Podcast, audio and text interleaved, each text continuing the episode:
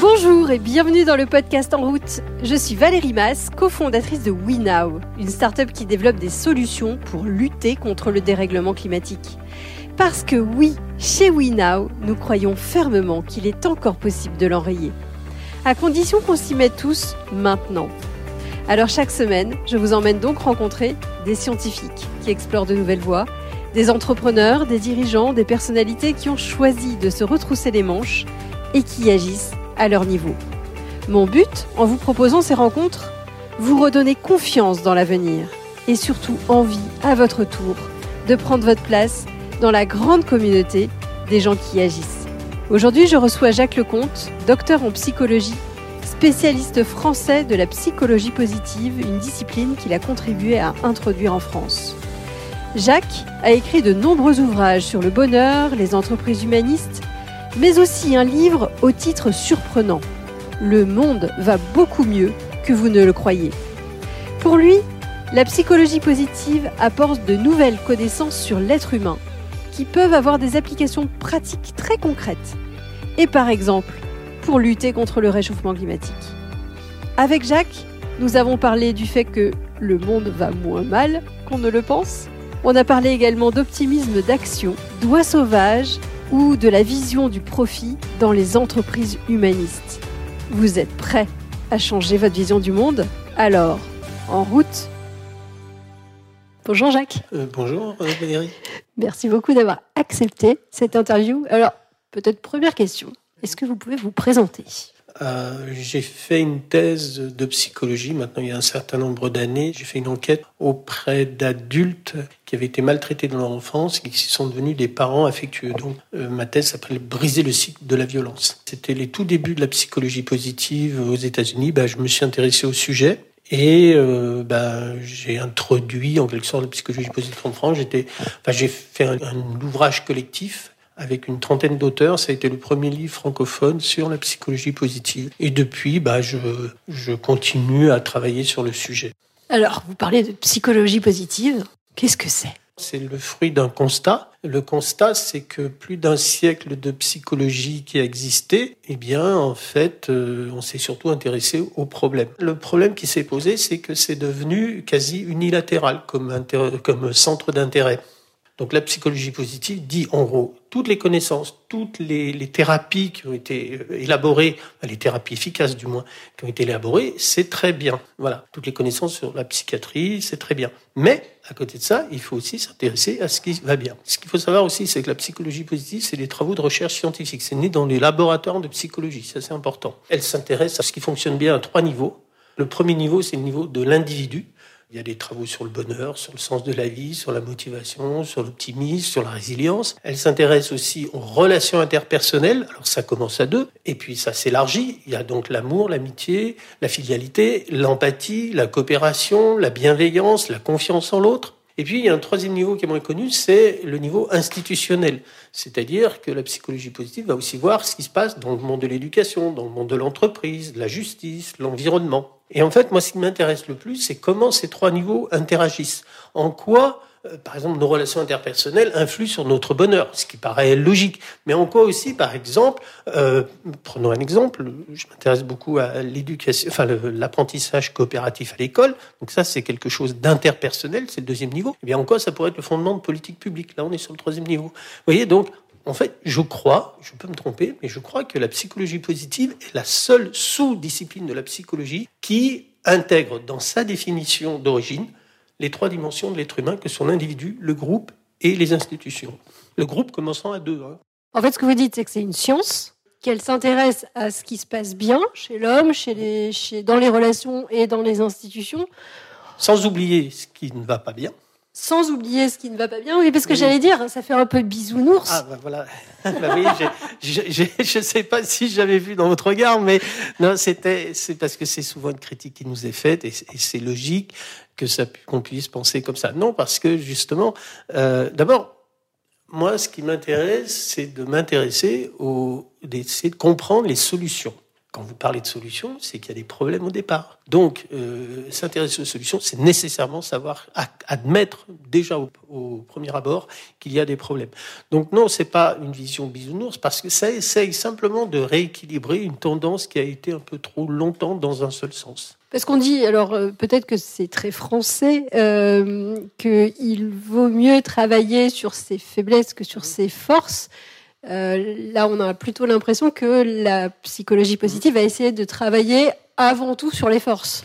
Oui, c'est ça. C'est un des grands thèmes. On appelle ça les forces. Alors, les forces en psychologie positive, c'est ce qui est fort chez l'être humain, mais en fait, ça se définit à travers deux composantes. C'est un, ce que là où je suis bon, où j'ai une certaine compétence, ça peut être dans le leadership, ça peut être dans euh, le, le numérique, je sais pas, euh, voilà mais aussi là où euh, j'y trouve du bien-être. Enfin, faut aussi que j'y trouve mon compte. Parce que si euh, on trouve que je suis très bon pour rédiger des textes, mais je déteste rédiger des textes, c'est pas une force, c'est une compétence, mais une force, c'est aussi quelque chose qui nous plaît, qui on sent bien que ça nous correspond. Alors, euh, c'est vrai que il y a des personnes qui considèrent qu'il vaut mieux appuyer, enfin s'intéresser aux faiblesses pour, en quelque sorte, compenser, enfin remplir ces faiblesses. Et la psychologie positive dit justement l'inverse elle dit non, il faut plutôt s'appuyer sur là où on est déjà bon. Bon. Et en fait, du coup, les faiblesses n'auront plus tellement euh, d'importance. Alors, il y a une histoire, je ne sais pas si elle est vraie, mais que j'aime beaucoup. Euh, c'est Tiger Woods, joueur de golf. Paraît-il qu'à un moment, donc, euh, bon, quand il n'était pas encore devenu le champion international qu'il est devenu, eh bien, il était bon, mais il n'était pas excellent parce qu'il y avait quelque chose qu'il savait pas du tout faire. C'est quand la balle arrivait dans un trou, c'est d'arriver à la sortir du trou de, qui arrive le plus près possible après de. Enfin, quand je dis un trou, une cavité, enfin un trou qui n'est pas du tout le, le, trou où doit arriver la balle. Hein, quand il était dans une, un creux. Et ça, il savait pas remonter la balle pour l'approcher du, du, trou qui était la cible. Et puis, à un moment, il change d'entraîneur. Et l'entraîneur, bon, il voyait, il a très vite compris le problème. Il a dit, mais tu t'occupes pas de ça. Tu t'occupes pas de ça. Tu essayes de jamais, de faire en sorte que jamais ta balle, elle aille dans le creux. À partir du moment où la balle n'allait plus dans le creux, ben, le problème était résolu. Donc il a plutôt développé ce qu'il savait déjà faire. Je ne sais pas si l'histoire est vraie, mais ça illustre très bien ce que je veux dire, c'est-à-dire qu'en fait, lorsque, mais c'est vrai pour l'individu comme pour les relations interpersonnelles, si vous cherchez surtout à résoudre les problèmes, quand il y a des conflits, des tensions, je suis pas sûr que c'est la meilleure manière de faire. C'est peut-être plus intéressant de voir là où on a déjà des, éléments de convergence. Cela dit, parfois, quand la situation est vraiment très tendue, il est important aussi de s'intéresser aux problèmes. C'est pour ça que la psychologie positive ne dit pas qu'il ne faut pas s'intéresser aux problèmes. Il faut s'y intéresser, mais il ne faut pas se focaliser dessus.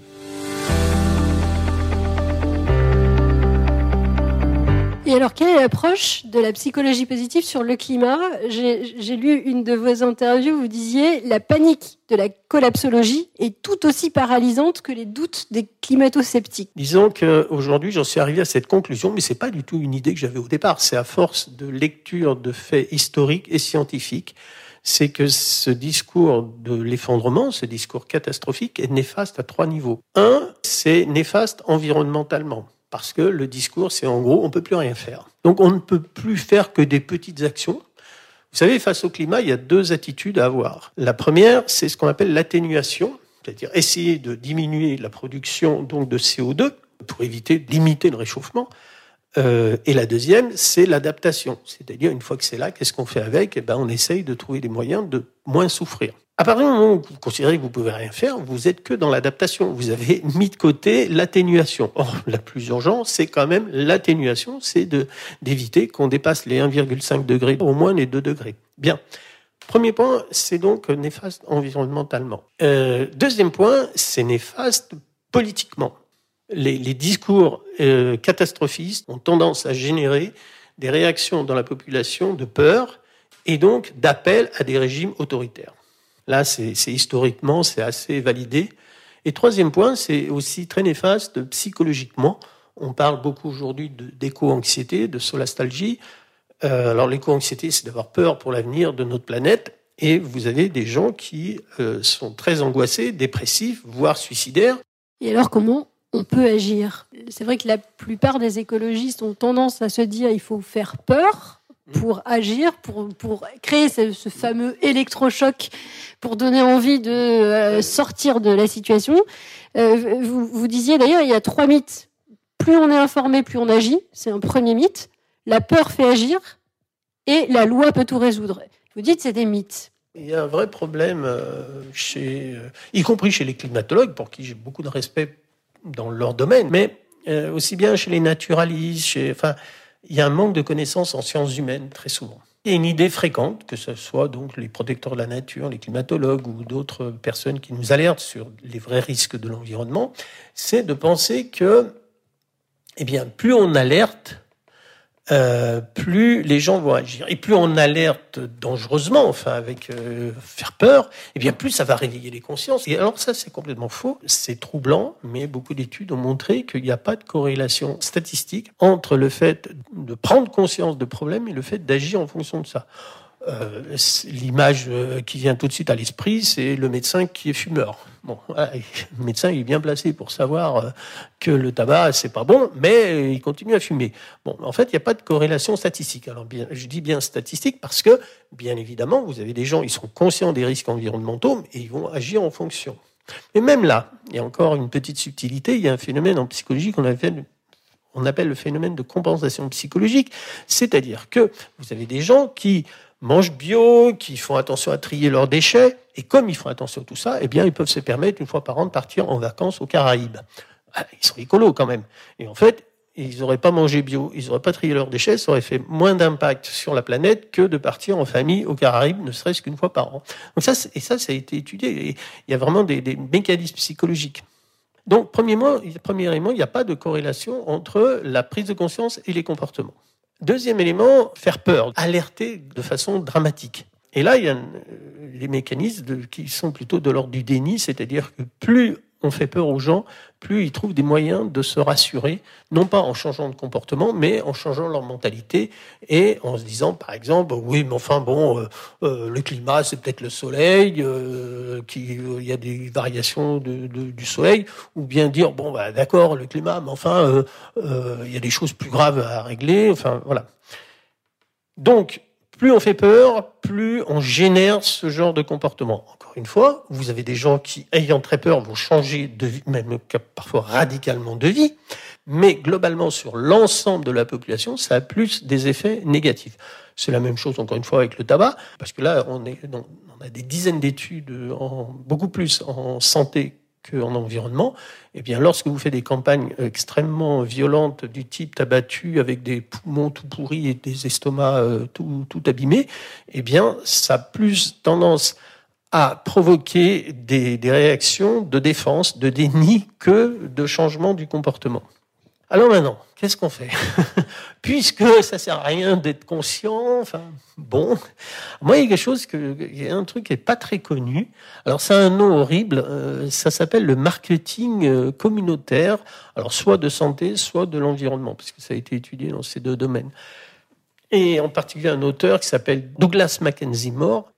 Il a fait des expériences au Canada, en Australie, en Espagne, en Suisse, enfin, pas mal de pays.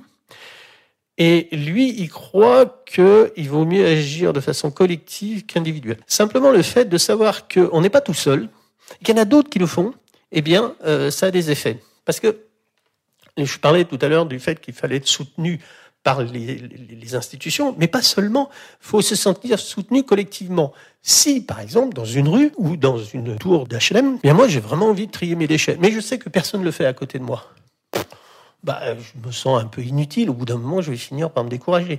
Si je sens que tout le monde le fait, ah ben là, ça, ça donne envie. En fait, on sait aujourd'hui que l'être humain est un coopérateur conditionnel. On est prêt à coopérer, mais à condition que les autres le fassent. Et comment on fait pour ne pas être ou ne pas avoir de passagers glandescents Parce que j'entends effectivement cette contagion sociale qui peut se propager, mais il en faut bien au début il faut bien lancer euh, cette contagion Ah ben oui, mais ça c'est très important. Il y a deux, deux caractéristiques, par exemple, enfin deux, deux, attitudes beaucoup étudiées euh, par la psychologie positive, qui sont la confiance et la coopération. Et ces deux attitudes qui sont des prises de risque. À partir du moment où je fais confiance en premier, a priori, où je coopère le premier, je prends un risque d'être trahi, que ma confiance soit trahie ou que la coopération soit pas retournée. Et c'est une vraie prise de risque. Alors, euh, vous avez des gens qui disent oui, moi avant je faisais confiance et un jour quelqu'un m'a trahi, depuis je fais plus confiance. La question qui se pose c'est, et moi je me suis permis parfois de poser la question, euh, tu ou vous n'avez jamais trahi la confiance de personne dans votre vie, jamais, jamais, jamais. Je pense que c'est important, même si un jour notre confiance n'a pas été suivie des effets qu'on espérait, eh bien de pouvoir donner une deuxième chance. Il y a des probabilités que la personne, elle se rattrape. C'est à partir du moment où on fait confiance, où on coopère, qu'on est le premier ou la première à lancer un type de processus comme ça. Je dis bien un processus, ça crée une dynamique parce qu'effectivement, eh bien, ça a tendance à faire ce que j'appelle une spirale vertueuse, c'est-à-dire qu'en général, ça génère le même comportement chez l'autre et ça se multiplie. Donc, je pense qu'il faut prendre le risque de la coopération ou de la confiance a priori. Et après, comme disaient les anglo-saxons, wait and see, on attend de voir si, et après on ajuste en fonction de ça. Et si on voit que ça génère des comportements positifs, alors, eh bien, ça entraîne une, une dynamique. Il y a un mot que vous utilisez beaucoup, d'ailleurs, dans vos livres ou dans, dans, dans les discours, c'est le mot optiréalisme. Euh, Est-ce que vous pouvez expliquer ce que c'est? Les discours pessimistes ont plutôt tendance à faire, que les gens baissent les bras. J'ai dit plutôt tendance, je ne dis pas que c'est systématique, hein, ni dans un sens ni dans un autre. Et que ce qui motive plutôt à l'action, c'est plutôt les discours et les attitudes positives. Et du coup, eh bien c'est vrai que j'ai créé un néologisme il y a quelques années qui s'appelle l'optiréalisme. Optiréalisme, ça veut dire euh, bah, ça veut dire ce que ça veut dire, c'est optimiste et réaliste. En gros, c'est pas un optimisme de l'attente béate. Bah, les choses vont plutôt bien et elles iront encore mieux demain. Pas du tout, du tout, du tout. C'est un optimisme de l'engagement actif, ce qui n'est pas du tout la même chose. Et euh, soyons clairs, par exemple, si euh, on ne fait rien pour le climat, eh ben moi je suis pessimiste. Donc je suis pas un optimiste. En revanche, ma conviction, elle est que aujourd'hui tout n'est pas fermé, même si c'est de plus en plus euh, problématique le climat, et bien que si on se retrousse les manches à tous les niveaux, que ce soit au niveau de l'individu, des groupes et des institutions, eh bien on peut, oui, on réglera pas le, enfin, je veux dire, on n'arrivera pas à, à baisser la, température, mais on arrivera à limiter son augmentation d'une façon qui soit gérable. Donc, l'optiréalisme, c'est simplement de considérer qu'il y a des possibilités d'agir et que si on se retrousse les manches individuellement et surtout collectivement, je reviens à ce que je disais sur l'action communautaire et, institutionnelle, eh bien, on peut avancer. Et ce que je trouve intéressant, c'est que vous avez eu des progrès, les médias en parlent très peu sur l'environnement, sur des choses comme ça, et euh, par exemple sur l'ozone, sur euh, des, des, grands, des fleuves, le Rhin, la Seine, qui sont aujourd'hui quasi dépollués. Enfin, et si les gens s'étaient dit, bah, on peut rien faire, hein, c'était dit il y a 30 ans, alors que c'était vraiment, le, Rhin était un cloaque à ciel ouvert, hein, et euh, les, les, poissons mouraient. Enfin, aujourd'hui, le Rhin, on peut se baigner depuis la source jusqu'à l'embouchure. Euh, on peut se baigner dans le Rhin. Les, taux de métaux lourds sont 10 à 20 000 fois inférieurs dans l'eau du Rhin comparativement aux standards sanitaires internationaux, alors qu'il y a sur ces rives les plus grosses concentrations d'usines pétrochimiques et sidérurgiques au monde, à équivalence avec les grands lacs américains. Donc c'est vraiment, ça pourrait être très pollué, ça l'était. Et si, il y a 30 ans, on s'était dit, bah, on peut rien faire, bah, on n'aurait rien fait. Et il y a des gens qui étaient optiréalistes, qui se sont dit, si, si on se bagarre, on va y arriver. Ça a été la même chose pour l'ozone, ça a été la même chose pour, pour les, les certaines espèces en voie de disparition en France, d'oiseaux. Euh, voilà. Je vous donne un seul exemple que personne ne connaît. Dans l'hémisphère nord, il y a à peu près 12 espèces d'oies sauvages. Il y a 60-70 ans, il y avait 30 000 individus pour 12 espèces. Ça fait pas beaucoup par espèce, hein. Aujourd'hui, 60-70 ans après, il y en a 39 millions. Ça s'est multiplié par 1000. Et ça, alors, vous pouvez le trouver aussi sur un site que j'ai créé qui s'appelle Chronique Opti-Réaliste. Allez voir ce site, il y a plein de, d'informations surprenantes. Vous vous rendez compte, mais qui nous parle de ça? Les médias vous en ont-ils parlé? Donc, si il y a 30, 60 ans, on se dit on peut rien faire pour ces braves, bon, elles vont toutes mourir de toute manière, elles sont en voie de disparition, puis c'est fini, c'est mort, c'est pas la peine de s'en occuper, on n'aurait rien fait. Ben, si on a fait, des lois là, et euh, aujourd'hui ces, animaux sont florissants, au point qu'ils posent même parfois problème parce qu'ils prennent, enfin prennent un peu trop de place pour les paysans ou pour même d'autres espèces. Mais quand on pense qu'on peut faire des choses, eh bien on se donne les moyens de le faire. C'est génial parce qu'effectivement, comme vous le dites, il n'y a pas grand monde qui transmet de bonnes nouvelles. Euh, d'ailleurs, vous aviez écrit un livre euh, sur euh, justement tout, ce, ce qu'on pensait pas possible de faire, et vous dites que le monde va beaucoup mieux que ce qu'on le croit. Est-ce que vous l'écririez toujours? Alors ça, c'est une bonne question. D'abord, il faut savoir qu'à ce moment-là, il y avait, par exemple, je prends des exemples de la société, euh, hors environnement, euh, une baisse absolument considérable en 30 ans de la faim, de la grande pauvreté, une hausse de l'alphabétisation, en particulier des petites filles. Donc j'ai écrit un livre, Le monde va beaucoup mieux que vous ne le croyez. Dire que le monde va mieux qu'on croit ne veut pas dire que le monde va bien. Simplement, les médias nous donnent une image tellement noire du monde qu'on pense que tout va mal. Mais il y a des choses qui vont mal, il y a des choses qui vont bien, il y a des choses même qui vont mieux qu'avant.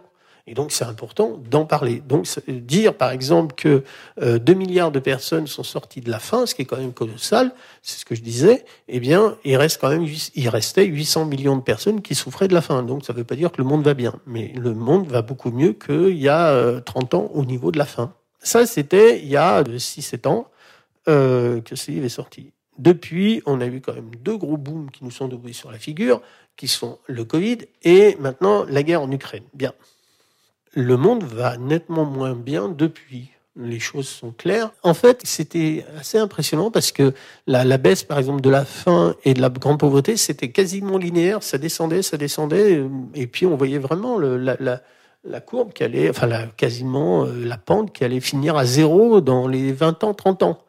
Et en 2015, avant le Covid, la courbe a commencé à s'infléchir et elle est devenue horizontale. Et malheureusement, euh, un Covid, deux guerre en Ukraine, eh bien la courbe, elle est repartie à la hausse. Maintenant, je considère toujours que le monde va mieux qu'on ne croit parce que les médias nous donnent une vision toujours très négative, mais je considère aussi que le monde va plus mal qu'il y a euh, quelques années. En deux ans, on a perdu à peu près les progrès de 5-6 ans. C'est les études de l'ONU qui montrent ça, donc c'est quand même assez dramatique. Maintenant, j'ai tendance à croire qu'une fois qu'on sera un sorti du Covid euh, et deux de la guerre en Ukraine, j'ai certaines raisons de penser qu'à nouveau il y aura des actions suffisamment importantes qui seront faites à l'échelon des pays et international pour qu'on reparte dans le bon sens. Si on revient sur le climat, on parle beaucoup de euh, changement, de transformation de la société, etc. Je crois que vous avez beaucoup écrit aussi sur les entreprises. Euh, est-ce que les entreprises peuvent avoir d'autres priorités que faire du profit? Est-ce que les entreprises peuvent être un vecteur de ce changement-là? Finalement, quelle est la finalité d'une entreprise? Parce qu'après tout, un chef d'entreprise peut très bien se dire, moi, l'environnement, je m'en fiche, je suis pour là pour ça si, un chef d'entreprise s'intéresse à l'impact environnemental, c'est bien parce qu'il pense que l'entreprise, elle n'est pas là que pour faire du profit. On dit parfois, pour qu'une entreprise, elle soit performante, il faut qu'elle soit performante sur trois P, le profit, la planète et les personnes. Lorsque j'ai écrit mon livre sur les entreprises humanistes, au départ, moi, je n'avais pas trop d'idées de, des conclusions auxquelles j'allais arriver. Je voulais simplement m'intéresser aux travaux scientifiques qu'il y avait sur le sujet et puis de rencontrer des, des entreprises qui me semblaient euh, fonctionner correctement. Et je suis arrivé à cette conclusion qu'en fait, ces entreprises-là, eh bien, elles ont toujours aussi ces trois P dans le viseur, mais elles ont renversé la causalité. C'est-à-dire qu'au lieu de considérer que la planète et les personnes sont des moyens au service d'une fin qui est le profit, elles considèrent que le profit, donc la rentabilité de l'entreprise, en fait, c'est un moyen au service de deux fins, enfin d'une fin, qui est le bien commun. Le bien commun étant euh, à la fois la responsabilité sociale et, environnementale. Et lorsque j'ai parlé de ça aux personnes que j'avais rencontrées, ils m'ont dit mais c'est exactement. Enfin là, tu as formalisé, tu vous avez euh, synthétisé ce que je, ce à quoi je crois depuis des années. Moi, j'espère que demain, la finalité de toutes les entreprises soit le bien commun et qu'elles se servent de leur rentabilité pour investir au service du bien commun.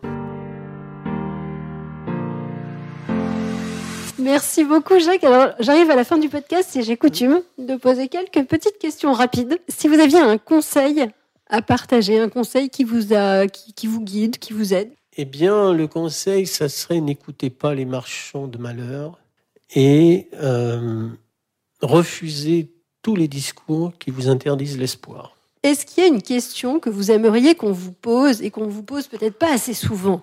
Oh, bah, il y en a une, je peux, oui, je peux vous la dire, mais on me la pose parfois. C'est d'où ça vient, votre façon de fonctionner.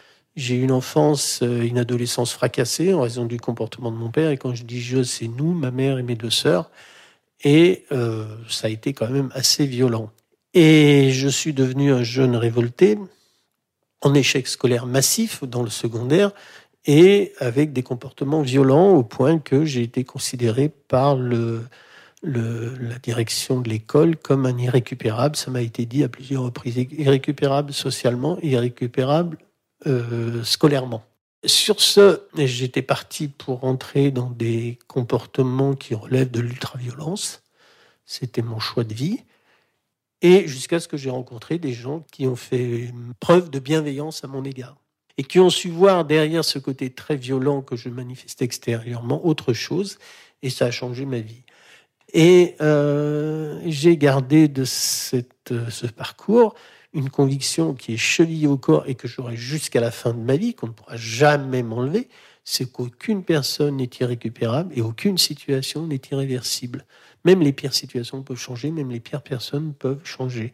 Donc voilà, ça c'est quelque chose auquel je tiens beaucoup et ça vient de mon histoire. Et bien sûr, cette histoire m'a longtemps fait souffrir. Aujourd'hui, les, les séquelles sont vraiment très minimes avec le temps. Par contre, la leçon de vie qu'elle m'a donné mon histoire et peut-être la crédibilité que ça peut me donner dans mes propos, eh bien ça, j'y tiens beaucoup. Waouh C'est difficile de continuer à poser des questions après euh, presque une conclusion euh, très philosophique. Merci pour ce partage. Et peut-être dernière question que je pose à tous mes invités, est-ce qu'il y a quelqu'un que vous aimeriez entendre au micro de ce podcast? Ça aurait été Nelson Mandela, mais ça risque d'être un peu difficile. Un grand merci Jacques, c'était passionnant. Merci à vous. Merci Jacques. Si cet épisode vous a inspiré, n'hésitez pas à le partager sur les réseaux sociaux ou à lui attribuer 5 étoiles sur votre plateforme de podcast préférée. C'est comme cela que le plus grand nombre pourra le découvrir. Et qui sait, vous serez peut-être à l'origine d'une nouvelle vocation. Vous pouvez retrouver tous les autres épisodes sur notre site web www.wenow.com.